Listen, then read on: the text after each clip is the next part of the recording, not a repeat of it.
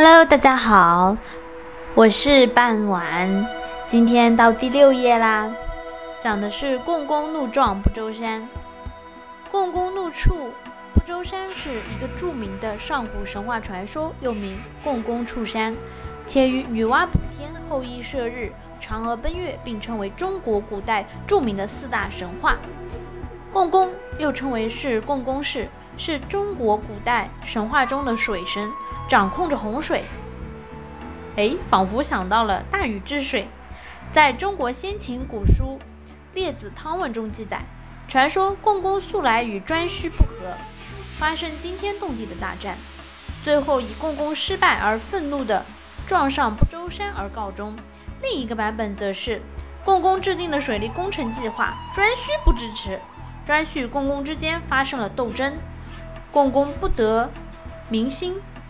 他决心把不周山的峰顶撞下来，以示决心。这一传说反映了远古部族之间的斗争，同时还涉及到了古代天文学上的盖天说。好啦，今天内容虽然很短，还是希望大家认真收听。